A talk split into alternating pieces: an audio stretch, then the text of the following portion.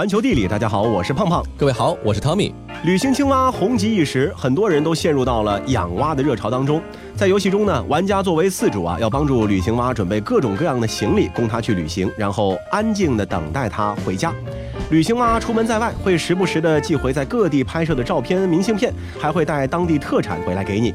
个小话少的萌系小蛙是让很多人大呼玩出了养娃的感觉。嗯，不过啊，自然界中的蛙类呢，可不会像游戏里的旅行蛙一样为了游玩而远行，它们的移动一般是出于繁衍或者迁徙这两个目的。就拿旅行蛙的亲戚林蛙来说，它属于欧洲林蛙的中国亚种，又名哈士麻。每年有两次雷打不动的固定旅行，一次呢是过冬，一次呢是发春。哈，这个发春当然是打引号的。九月下旬到十月初，林蛙呢由山坡林区迁到河沟附近，陆续进入水底集群冬眠。次年清明前后，林蛙呢又会集体苏醒，并且在四月中到五月初的时候进入繁殖季节。其实，除了蛙类动物之外，在大自然中成日忙着旅行的动物并不在少数。有的呢是为了适应环境、季节而迁徙，有的呢是为了觅食而远游，有的则是为了繁衍生息，不得已而为之。黑麦金斑蝶，动物游客中的技术专家。黑麦金斑蝶是地球上唯一的迁徙性蝴蝶，也是动物游客中的技术流。它们自带全球定位系统，能够使用地球的磁场来进行导航。欢迎使用本导航系统，请输入您想去的目的地。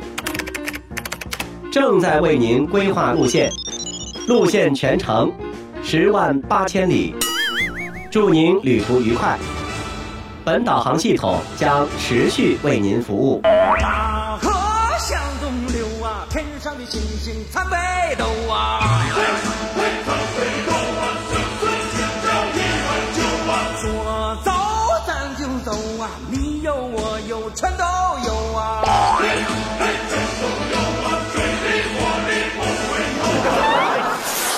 在北美洲的黑麦金斑蝶会在八月到初霜的这段时间啊向南迁徙，并且在春天的时候呢向北回归。雌蝶会在迁徙的时候产卵，到了十月份，落基山脉的族群呢就会迁徙到墨西哥米却肯州的神殿之内，而西方的群族呢则会在美国的加利福尼亚州南部的地方进行过冬。北极燕鸥，动物游客中的长途旅行家。北极燕鸥呢是分布于北极及附近地区的候鸟，它是已知的动物中迁徙路线最长的，每年要经历两个夏季。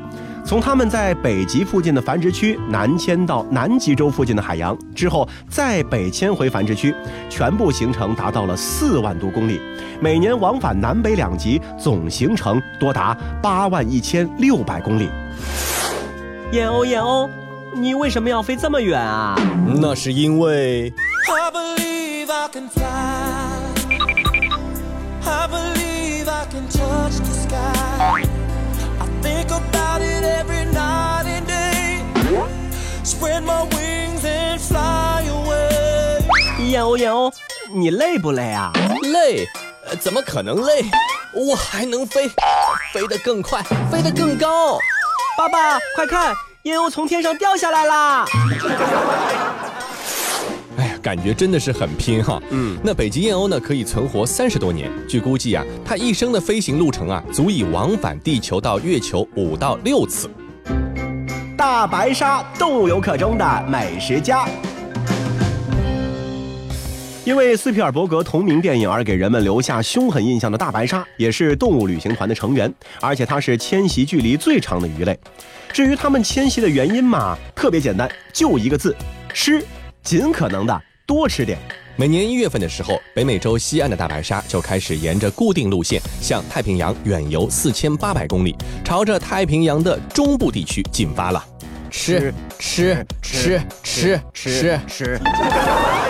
四月份，经过两千六百公里、历时三个月的迁徙，大白鲨们会停在太平洋的深海海区，并且在接下来的四个月中一直停留在这片海域，用这里富含高蛋白的乌贼来填饱肚子，提供能量。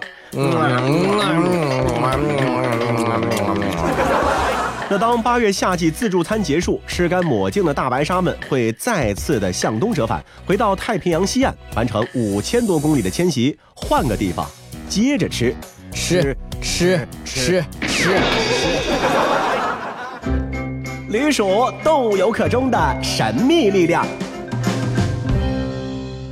常年居住在北极圈内，个头只有七到十五厘米，毛乎乎、圆滚滚的驴鼠，大概是被人误解最多的一种动物。它们被人看作是从天而降的，被人看作是会集体跳海自杀的，被人看作上天的宠物鼠，透露着生命的真谛。居住在西伯利亚的雅皮克人就认为，驴鼠是来自天空的动物。这些小毛球会随着风暴从天而降，直到春草开始生长的时候死亡。斯堪的纳维亚的农民更是直接称驴鼠为天鼠，因为它们经常会在北极地区的荒野中突然大量出现，然后又突然神秘消失。十六世纪的时候，丹麦的博物学家奥雷沃尔姆首次发表了挪威旅鼠的解剖结果，证实了它们和其他啮齿动物，也就是普通老鼠是相似的。可是这位博物学家仍然相信驴鼠是从天而降，只不过是被风从别处刮来，而非天上自然发生的。人们对于驴鼠的神秘感呢，主要就来源于它们种群数量的大幅波动。驴鼠是世界上已知的所有动物中繁殖力最强的，它们一年可以生七到八胎，每胎可以生十二个幼崽，而且只需要二十多天，幼崽就可以成熟，并且开始生育。也就是说啊，如果一对驴鼠夫妇从三月份开始生，那么到八月底九月初的时候，他们的家族就会变成一百六十四万七千零八十六只的庞大队伍。那如今的生态学家们都还不能建立完备的预测驴鼠种群数量的一个模型，更不用说几百年前的人们了。不难想象，在那个科学知识还没有普及的年代，当人们看到一大群驴鼠在短时间内突然冒出来的时候，该感到有多么的错愕。不过，对于依赖驴鼠为生的北极狐等捕食者啊，突然出现的大群驴鼠却是天赐的礼物。甚至生活在北极的驯鹿，在极端条件下也会拿驴鼠当做食物。而当驴鼠的数量实在是太多，天敌都吃不完的时候呢，它们就开始显露出了一种非常强烈的迁徙意识。这个时候，你就会看见数百万只的驴鼠逢山过山、遇水涉水、勇往直前、前赴后继，沿着一条笔直的路线是奋勇前进。他们绝不绕道，更不停止，一直奔到大海，仍然毫无惧色，纷纷跳下，直到被汹涌澎湃的波涛所吞没，全军覆没为止。感觉呢，就像是集体赴死一般。嗯。那驴鼠的数量为什么会出现周期性的变化，是一个还没有定论的生物学课题，可能和食物、气候、季节等因素都有关系。但有一点是可以肯定的，那就是驴鼠不会集体自杀。在驴鼠数量剧增、当地的食物变得稀少的时候，驴鼠和其他动物一样，就会向其他地方来进行扩散。人们观察到啊，在挪威山区，山上的驴鼠向山谷扩散，有一部分呢会逐渐的到湖边和海边，在那里安置下来。但是随着后来者越来越多，有些就会试图游到对岸去，那有的呢就被淹死了。这可能就是驴鼠集体自杀的神话的源头。那近年来呢，也有一些专家试图从驴鼠自身的变化解释其数量减少之谜。例如，驴鼠数量的剧增破坏了植被，出现了食物匮乏，由此呢导致驴鼠间出现了更多的社会交流和压力，以至于它们体内的激素水平出现了变化。在群体密度过大的时候，驴鼠的第一反应不是牺牲自己，而是更倾向于攻击其他的驴鼠，乃至出现自相残杀。直到有限的土地再也容纳不下更多的驴鼠的时候呢，它们便会选择集体迁徙。随着驴鼠的大量离开，植被开始恢复之后，又会出现新一轮的循环。实际上，这也并不是驴鼠特有的现象，在严酷条件下生存的其他一些小动物，它们的种群数量也会出现类似的周期性变化。动物游客中的传奇后哥，已经灭绝的后哥啊，被认为是历史上最伟大的迁徙物种。据说曾经有数千万只后哥在往返于森林筑巢地的迁徙过程中是途经美国，它们制造出的噪音震耳欲聋，将所经之处的天空遮蔽，令白昼在数小时甚至好几天都一直是暗淡无光。在鸟群数量最大的时候，大约有六十多亿只的后哥。然而呢，因为人类的捕杀和他们栖身的森林被砍伐，到了1880年，天空中就再没有迁徙的大群候鸽了。最后一批野生候鸽也在1900年的时候被射杀。现今啊，这种鸟类只存在于图画中和生物学家还原的标本当中。那后鸽灭绝的故事呢，到现在啊，也仍然在提醒着人们，野生动物的安全数量其实是相对的，它们永远都不安全。和人类一样，每种动物都是自然体系中不可或缺的一部分。但野生动物迁徙和人类旅游相比，却充满了艰辛和无奈，以及个体生命死亡和整个种群灭绝的双重威胁。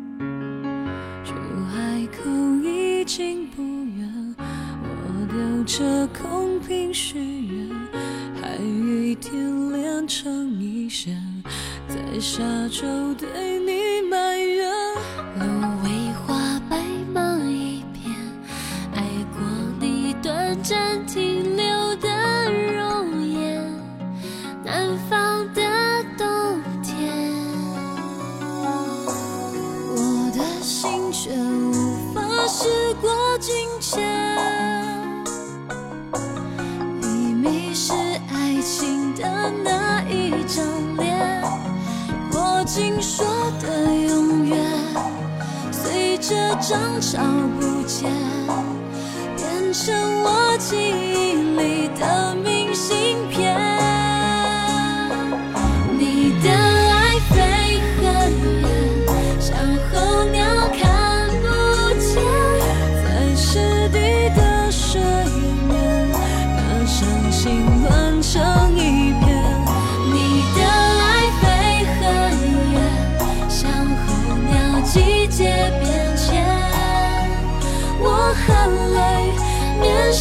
着北边。环球地理，欢迎回到环球地理，大家好，我是胖胖。各位好，我是 Tommy。那不管是动物旅行家们也好，人类背包客也罢，有一种旅行方式啊，却只存在于影视剧中，那就是时间旅行。关于时间旅行这个词儿呢，有些人可能觉得陌生，但是它的另一个名字您准听过，那就是穿越。如果能够穿越到古代，大家会选择哪个朝代呢？我记得在我们节目中也跟大家一起来讨论过啊可能很多人都会想去宋代，因为宋朝文人地位很高；有人也想去唐朝看一看大唐气象，也有对自己口才很自信的，想着到春秋战国，靠着自己的三寸不烂之舌弄个出将入相。而元朝呢，什么人适合穿越到元朝？答案是商人，或者是有志于经商的人。元朝啊，真的可以算是商人的黄金时代了。在北方，丝绸之路重新开辟，从克里米亚到中国的道路是完全畅通，没有危险，使得波斯老古渡流沙，夜听驼铃石路奢，采玉河边青石子，收来东国一桑麻。而在南方，因为海运比陆运更为便利，犁头赤脚半翻商，大博高墙多海宝的情形是成为了常态。宋代有海外贸易关系的国家和地区呢，差不多是五十一个，而元代达到了一百四十多个。宋代海外贸易最发达的时候，进口商品品种有两百多种，而元代达到了两百五十种以上。嗯，那黄金时代啊，必有传奇人物。元代的商人群体可谓是牛人辈出，有一官一商的蒲氏家族，三代人总管泉州市舶司，显桂冠天下。还有民间巨商孙天富、陈宝生，他们结为异姓兄弟，轮番到海外经商。虽然百货聚集，却互相不思一钱。人们将他们称为泉州两义士。至于南昌人汪大渊，更是通过加入贸易船队而成为了航海家。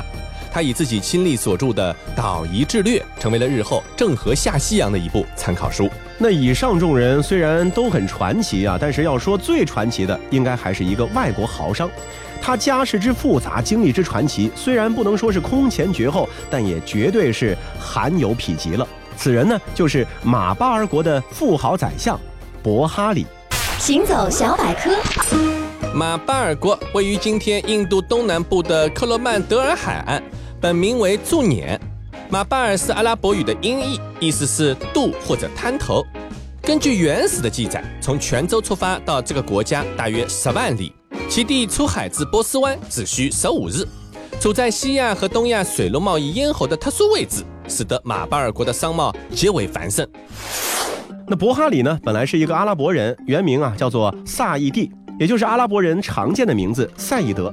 他家族啊是世为商贾，其父老伯哈里举家从阿拉伯半岛呢是迁到了马巴尔居住。因为累世经商，对于南亚、西亚乃至东亚的商贸都极为熟悉，因此呢得到了马巴尔国王的宠幸，不但任其为宰相，还将其收入了王室。老伯哈里当了多年宰相，寿终正寝。他的儿子呢，萨义帝呢是继承其位，国王呢更加的宠爱他了，让他继承他父亲的名字，仍称为叫做伯哈里。于是呢，便以伯哈里王子之名是行于世间。伯哈里继承父亲事业，继续操持海商。